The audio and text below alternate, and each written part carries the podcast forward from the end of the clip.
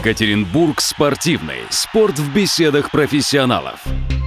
Добро пожаловать в Екатеринбург спортивный. Мы открываем новый 2018 год. Январские праздники завершились. Спортивная же жизнь у нас не останавливается. Но сегодня мы э, хотим сообщить о такой немножечко новой концепции программы, потому что, естественно, о результатах, о последних новостях, о наших спортивных героях мы говорить будем, но в то же время и об истоках, о той спортивной жизни, которую мы с вами не видим, тоже нужно сказать. Ведь с чего начинается спорт? Во-первых, с того, что вы какой-то вид, какую-то дисциплину полюбили, а во-вторых, как вы отправились к школу, потому что без тренера ваш путь в спорте, особенно если вы хотите состояться как профессиональный спортсмен и чего-то добиться на серьезном уровне, не получится. Сегодня мы обсудим эту тему на примере мини-футбола. У нас в гостях директор Екатеринбургской СДЮШОР по футболу ВИЗ Евгений Подгорбунских. Евгений Павлович, здравствуйте. Здравствуйте. Если я не ошибаюсь, вы в свое время были одним из первых еще игроков из сборной нашей мини-футбольной, участвовали в соревнованиях и даже в Бразилии, тогда, когда про этот вид спорта вообще мало кто знал. Ну, а, было такое время, когда, будучи э, играя за команду УПИ, а, мы попали на чемпионат мира, но только не в Бразилии, а в Испании. В Испании. Да, в Испании. Это ну, 90-е были? Да, довольно-таки это уже было давным-давно, но память она остается на всю оставшуюся жизнь, э, что я побывал все-таки на чемпионате мира по мини-футболу в Испании. Мы там неплохо выступили, так скажем, пятое место. Но опять же, чемпионат мира это среди студенческих команд. Вот и в связи с этим возникает вопрос, почему мини-футбол, как он начинался в Екатеринбурге и в том числе в студенчестве? Ведь, казалось бы, в те времена, а, конец 80-х, это был серьезный такой подъем нашего футбола и в результативном плане в том числе. Ну, история, наверное, зарождения мини-футбола в Екатеринбурге э, такова, что мы все-таки не знали об этом виде спорта, а начинали мы играть в футзал – это совсем э, другой вид спорта, который, кстати, запрещен сейчас у нас э, в России. Прямо запрещен? Ну, к сожалению, да. К сожалению, э, все-таки я думаю, что существует ассоциация все-таки э, футзала, но э, не курирует его ни Минспорт России, ни вообще у нас развитие, оно не получает этот вид спорта. Вот, а мы начинали все-таки с футзала начинали играть по правилам футзала. Потом у нас в 90-е годы появился мини-футбол. Мы все время, помню, путали все время правила, потому что там один мяч, тут другой мяч. Там саута можно, значит, и с углового выбрасывать э, руками из-за головы. Здесь совершенно другие правила. Но все-таки потом мы э, встали на линию наши тренера стали на линию мини-футбола. И э, так у нас эм, зародился довольно-таки быстро, включая несколько команд у нас с области, включая нашу знаменитую команду «Строитель» э, Верхневенск. Ново... Угу, Да. Новоуральск. Э, тот же самый УПИ, где я продолжал свою карьеру после большого футбола. Потом уже зародился ВИЗ. Ну и много команд в Екатеринбурге, которые которые играли ключевую роль в зарождении именно мини-футбола в Свердловске и в Екатеринбурге. А почему он стал таким доминирующим и в какой-то момент даже оказался серьезным конкурентом большого футбола? Как так получилось? А вы знаете, наверное, новый вид спорта, он всем интересен. Потому что вдруг к большому футболу все привыкли. Большой футбол, ну, так скажем, он э, менее мобильный, чем мини-футбол. А в мини-футболе все-таки игра развивается, идет быстрее, думать надо быстрее, движение, действия. И вот эта подоплека, наверное, она вот э, и сыграла решающую, э, решающую роль вот именно в поднятии и ну, по, по популяризации этого вида спорта. С точки зрения нагрузок, отъема сил, энергии, тоже больше мини-футбол, э, на мини-футбол тратить приходится? Конечно. То есть Конечно. больше уставали, чем когда после футбольных тренировок 11 на 11. Конечно, да. Потому что тут э, э, маленько другой вид спорта, тут э, больше скоростной работы. Э, выносливость, она и в большом футболе, так скажем, нужна, но тут все-таки больше скоростной работы. И быстрее соображать надо в мини-футболе, чем в большом футболе.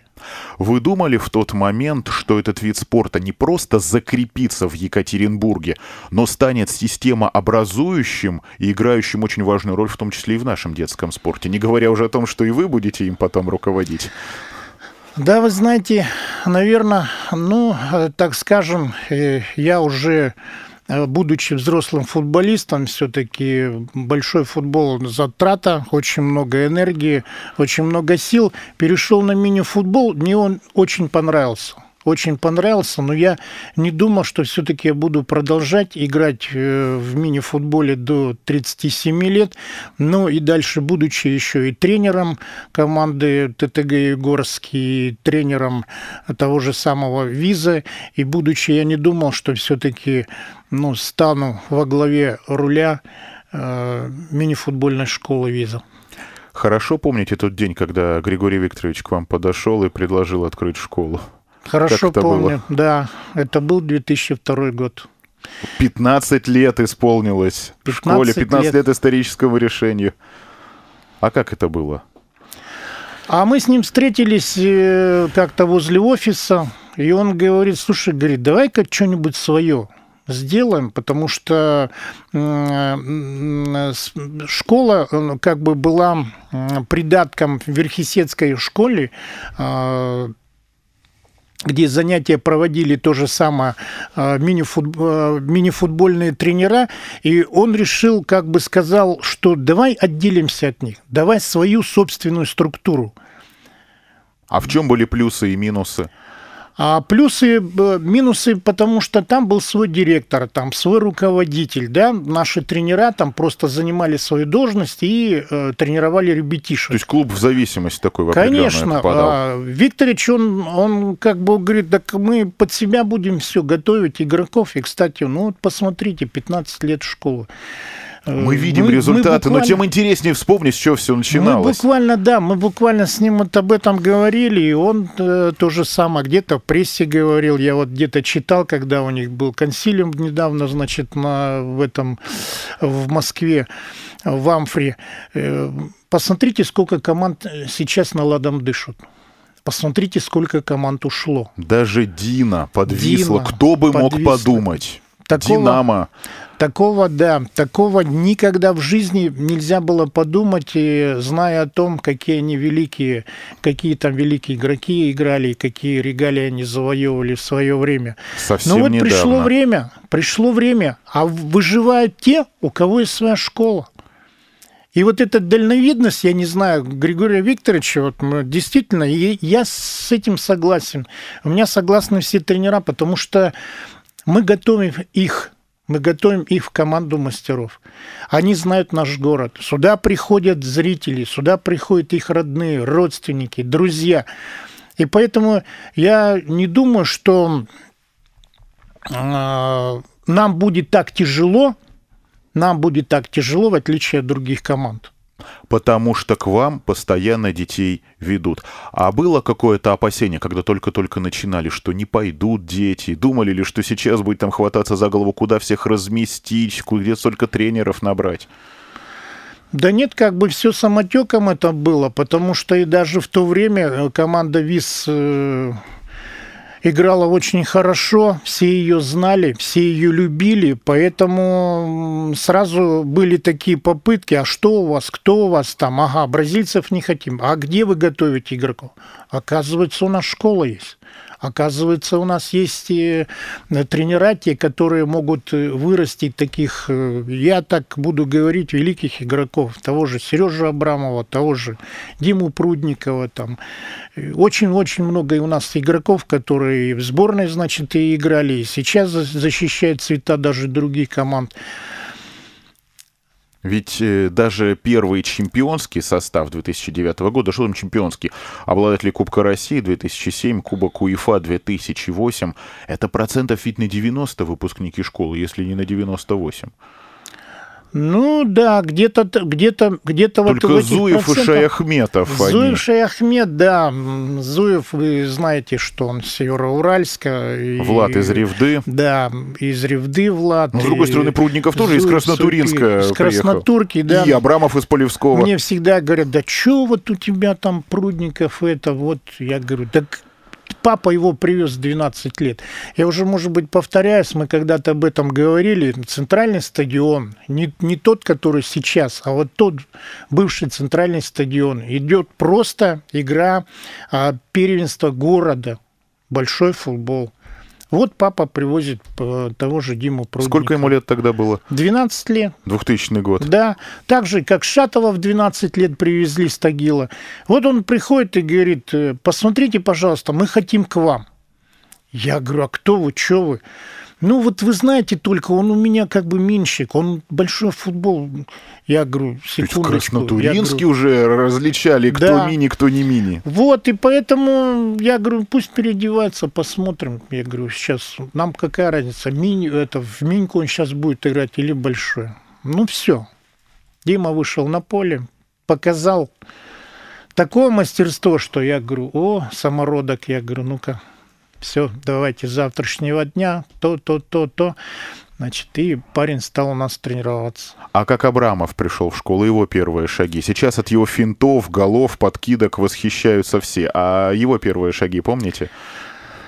Его первое, э, значит, он попал у нас и с Сергеем Мельниковым, там тоже был очень такой хороший э, игрок, но, к сожалению, не вырос в мастера и пробовался тоже в большом футболе, он в Урале. Вот. А Сережа Абрамов, они пришли э, вместе к Олегу Палычу, это где-то в возрасте тоже 11-12 лет. 11-12 лет.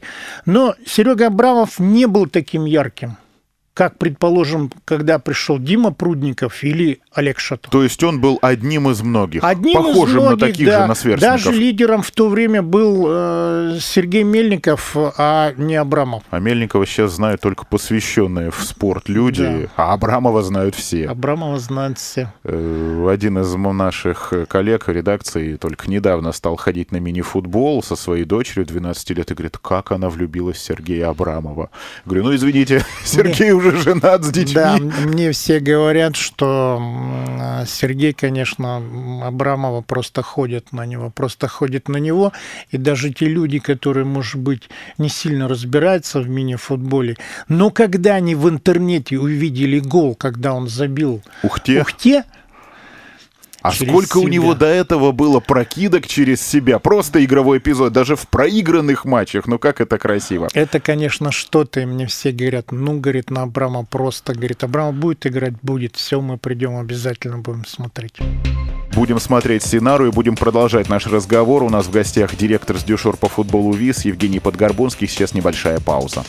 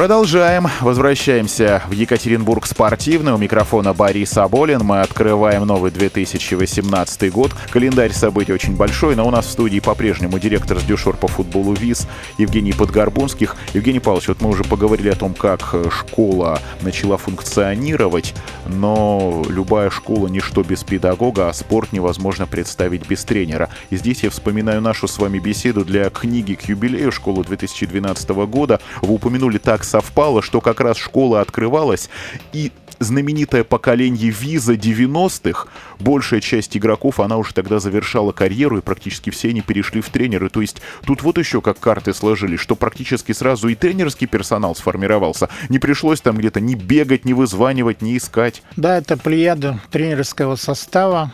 Сейчас, если вспоминать по фамилии, это значит и Путилов Игорь, и это Давлетшин Евгений, это Клешнин Олег. Давлетшин и в успел поиграть в большом футболе. Я вот его помню футболе. еще 93-94 да. годы.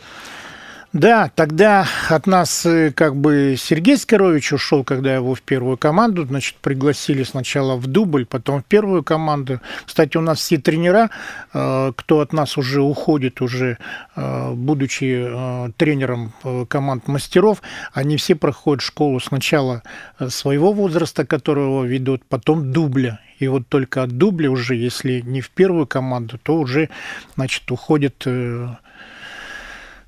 на свою деятельность другие команды мастеров.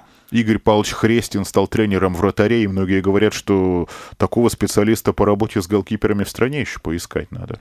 В стране надо еще поискать, конечно. Игорь Павлович это это, это самый первый тренер, я так считаю, а, потому что, так скажем, когда в сборной уже а, я видел, что стали появляться, значит, э, тренера по работе с вратарем, а, все, что было сделано, все, что было написано, все, что было придумано Игорем Павловичем Христиным, вот это все вменяется в тренировочные, так скажем, моменты а, нашей сборной. Потому что все школу Игоря Павловича прошли, это тот же самый Горгуля, который является помощником сборной сейчас по работе с вратарями. Вот, поэтому Зуев, это большая заслуга, Викулов, большая. Путилов. Хрестин – это человечище просто. А с детьми ведь он еще работает, с юными вратарями. Да, вот он у нас, эм, значит, первое время, когда в школе, значит, не было э, тренера по работе с вратарями, значит, Игорь Павлович нам постоянно помогал, постоянно подсказывал.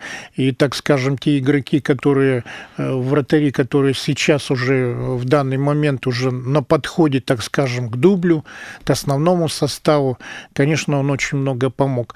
А вообще, в принципе, у нас сейчас второй год а, работает Сергей Коростылев, воспитанник Игоря Павловича, воспитанник виза, который постоянно а, на постоянной основе помогает нам а, с маленькими ребятишками, с вратарями заниматься. Мне одна история запомнилась, по-моему, с вратарем. Ну, не буду я сейчас называть фамилию этого парня. Дело не в, в том, как его зовут, а в том, что возник очень спорный момент относительно того, э, хочет он играть или нет. Там и родители его как-то озадачили и в руководстве клуба. Я просто как раз в это время в структуре работал, мне запомнился такой момент, что он э, звонил в офис клуба и сказал, хотим встретиться и узнать мнение Игоря Павловича Хрестина. То есть решающим было мнение именно тренера вратарей, там не родителей, не руководителей клуба, а именно наставника с голкиперами. По-моему, так и не задержался этот парнишка в э, визе, но в других командах у него вроде судьба э, сложилась. Евгений Павлович, когда начался набор, было волнение и думали ли, будем как-то там их распределять, отбирать? Как вообще сразу решили, как с детьми работать? А вы знаете, значит, вот там были набраны группы вот э, в школе Верхесецкой, в этом отделении футбола. И вот э, все тренера, которые там работали, они перешли со своими детьми в нашу школу, в отдельную структуру. Вот после этого мы уже каждый сентябрь начали набирать э, будущих футболистов с маленького возраста. Это было с 7-8 лет. Сейчас совершенно все по-другому. С 7, с 8, то есть раньше не принимаете? Раньше не было ни а, платных услуг. Это сейчас мы с 4 лет принимаем, и у нас до 8 лет мальчишки занимаются платно, а уже после они проходят отбор и попадают в бесплатные группы. Раньше, к сожалению, этого не было. Четыре года – это нормальный возраст для начала занятий мини-футболом? Да. Именно нормальный? Нормальный возраст, да. Буквально я проводил с ними, у меня один из тренеров уехал, э, проводил тренировку в мягком зале в спортивном центре университетский. Я получил страшнейшую травму, нога до сей поры болит. Мальчишки Хорошие растут мальчишки, но с ними нужно работать, работать и еще раз работать. Ну пусть директора берегут хотя бы. А какая-то была забавная история, связанная с мальчишками. Тот же Игорь Путилов вспоминал, как он одному своему воспитаннику, еще только пришедшему, что называется, пробоваться, сказал, ты щекой ударь, так мальчик стал меча щекой касаться, которая у нас на лице. Были такие нюансы были нюансы. Ну вот э, сейчас узнаете, хочу о чем сказать, что все-таки вот э, уже Новый год, так скажем, наступил, а 19 год э, не за горами, а ведь у нас э, в семнадцатом году прошли отбор наши парни, которые... На юношескую олимпиаду. да. На юношескую олимпиаду, которая будет в Буэнос-Айресе в Аргентине в 2019 году, прошли отбор, э, где у нас, ну, так скажем, наверное, ну, я считаю, половина команды. Четыре человека – это наши воспитанники. 2001-2000 год. Александр Черкасов их готовил, и Сергей Галимов частично. Ну, а тренировать сборную будет, естественно, снова Сергей Скорович. Гурам Вахтангович. Чедлишвили. А, и Гурам Вахтангович, конечно же. Золотой дубль, опять же, в юношеской суперлиге состоялся в 2017 году. А ведь если вспомнить пару предыдущих сезонов, когда Дина в какой-то момент обозначила доминирование, вы мне признавали, что зацепило вас высказывание руководителя Академии Дина, что скоро мы обгоним Вис и будем отбирать у него титулы. Ну, Дине, к сожалению, сейчас только можно пожелать удачи, в чем-то посочувствовать, но эти слова, понятно, что для вас стали хорошим стимулом, а ребят как-то завели, мотивировали? Вы как-то к ним приходили и сказали, вот смотрите, что Дин, вот вы сейчас проиграли, и Дина сразу же волю почувствовал, и надо их на место поставить. Конечно, так и было. Просто э, когда я заходил в раздевалку, я говорю, ребят, мы всегда на всех парах, везде всегда были первыми. У нас цель такая. Мы, так скажем, э, когда разговаривали с директорами э, спортивных школ, я говорю, мы заточены на это. Мы по-другому работать не умеем. Мы не можем по-другому работать. Хотя с нас, может быть, и муниципалы не требуют, может быть, таких результатов, чтобы мы добивались таких результатов. Но Э, я еще раз хочу сказать, что для нас это главное, для нас это важно. Поэтому, когда Москва стала опережать в каких-то возрастах, конечно, зацепила конечно, зацепило, и тренерский состав, и ребят тоже зацепило, что мы не должны дальше так играть, мы должны всегда быть первыми. Опять же, вспоминаю нашу с вами беседу около пяти лет назад, как раз к юбилею школы, как сейчас помню, сидели мы в вашем кабинете, и вам все время звонили, э, спрашивали, можно ли привести мальчика на просмотр.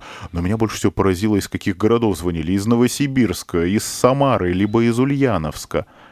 Это регулярно происходит, что школа ВИС интересна в других регионах, даже не имеющих границы со Свердловской областью. Знаете, честно хочу сказать, сейчас звонки стали реже. Но есть. Но есть. Есть звонки, есть, да. Но вот вы понимаете, когда мы берем с 4 лет, угу. они у нас проходят курс вот этот обучения до 8 лет, они у нас сами готовы. Мы понимаем, кого приготовили э, для дальнейшего обучения.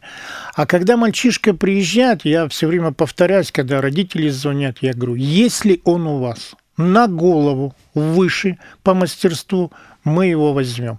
Если нет, извините, потому что вот они у нас.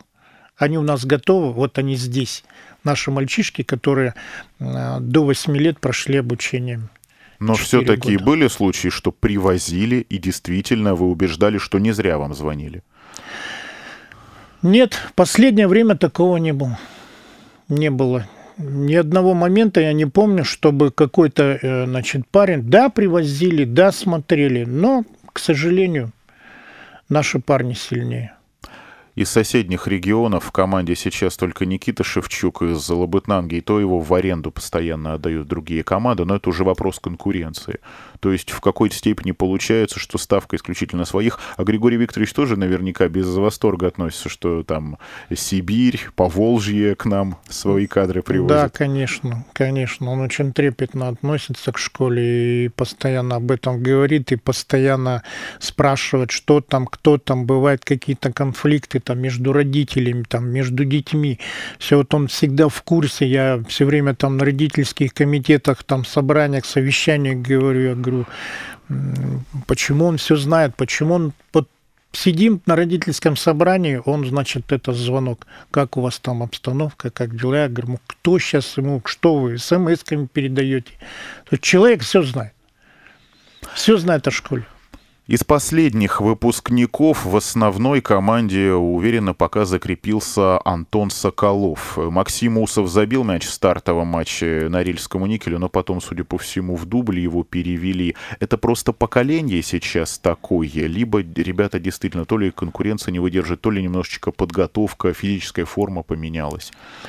Я думаю, что сейчас поколение просто такое. Да, вот э, Усов, э, к сожалению, 97 год, это он у нас, э, этот год вообще, в принципе, переходил от тренера к тренеру. Угу. Это ненормальная обстановка, значит, в, кармане, э, в команде, потому что то один тренер, то второй тренер. Парни пока привыкнут, пока тут уже Суперлига, тут уже на выходе они стояли.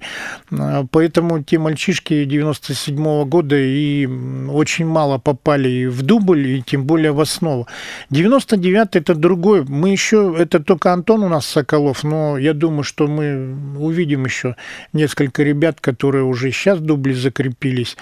А, тот же Егор Иванов, а, которые сейчас закрепились, и я думаю, что они составят конкуренцию основному составу. Юношеская суперлига как раз в канун Старого Нового года, второй тур, и в этом году Екатеринбург снова принимает и старший, и младший возраст. Это значит, что нам доверяют, что мы по умолчанию всегда в календаре соревнований. Да, эти у нас туры э, каждый год проходят, и в том году тур, ну, это, так скажем, между собойчик. Это те четыре команды, которые будут играть в круг и выявлять победителя. Но совсем собой. недавно же у нас был финал четырех, 2016 год. Это феерическая победа нашей команды над «Газпромом» с голом на последней секунде. Победители потом приходили к нам в эфир. Приятные воспоминания. Mm-hmm. Напомните, когда будут э, матчи юношеской суперлиги? Они у нас с 10, так скажем, по 15. Я сейчас вот, э, чтобы точно не скажу, но где-то с 10 января по 15, потому что у нас э, один возраст сначала будет играть, а потом второй подряд. В любом случае, вся информация и на сайте мне футбольного клуба Синар, mfkvis.ru, и на сайте школы.